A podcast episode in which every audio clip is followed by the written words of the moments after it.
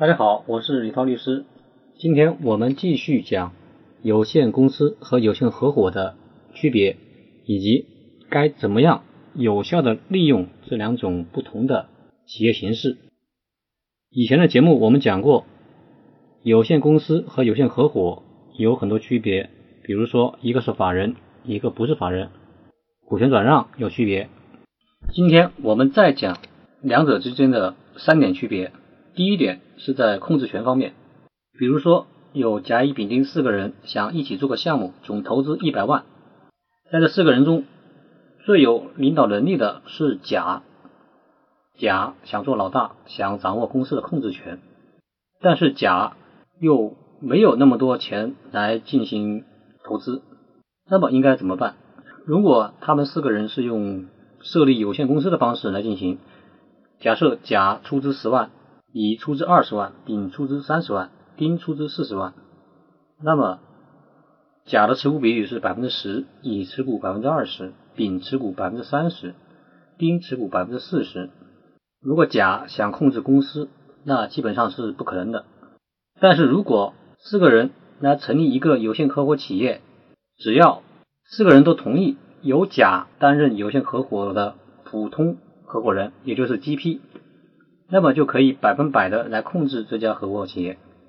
甲来负责日常的经营管理，乙、丙、丁三个人只负责出钱，不负责经营管理这家企业，也就是乙、丙、丁三个人担任有限合伙人，也就是 LP。那么甲只出了十万元，就百分百的掌控了这家企业的控制权，这就是有限合伙企业一个非常厉害的地方。有限公司和有限合伙第二个区别在于出资形式上面。对于有限公司而言，股东他的出资可以是实物，也可以是知识产权，也可以是货币，但是不能用劳务来出资。如果设立有限合伙企业，作为普通合伙人，可以用劳务来出资，也就是相当于不用投入实际的货币。还是回到上面那个例子。甲、乙、丙、丁四个人设立一家有限合伙企业，只要四个人都同意由甲来担任普通合伙人，也就是 GP，那么甲可以用劳务来出资，而乙、丙、丁三个人不能用劳务出资，他们担任有限合伙人。那么甲实际上没有向有限合伙企业投入一分钱，但是却百分百的掌控了这个企业的。经营管理权，这个法律依据呢，就是《合伙企业法》第十六条和第六十四条。第十六条规定，合伙人可以用劳务出资的方式；第六十四条规定，有限合伙人不得以劳务出资。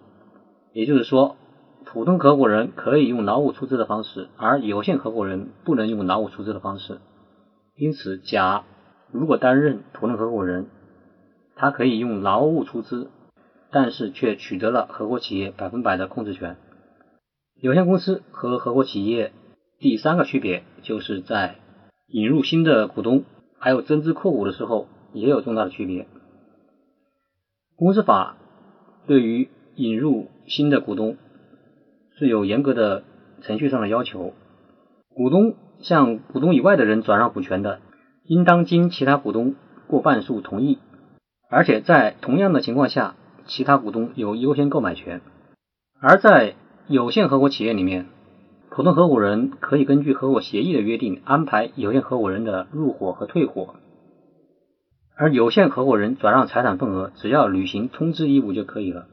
其他有限合伙人和普通合伙人没有优先购买权。法律依据是《合伙企业法》第七十三条，有限合伙人可以按照合伙协议的约定向合伙人以外的人转让财产份额。但是应当提前三十天通知其他合伙人。小结一下，有限公司和有限合伙企业在公司控制权的方式、出资的形式以及在股权转让方面有很大的区别。相对而言，作为有限合伙企业的普通合伙人，他可以通过很少的甚至是零出资来取得百分百的公司控制权。因此，这是一种非常重要的企业形式。本期节目就到这里。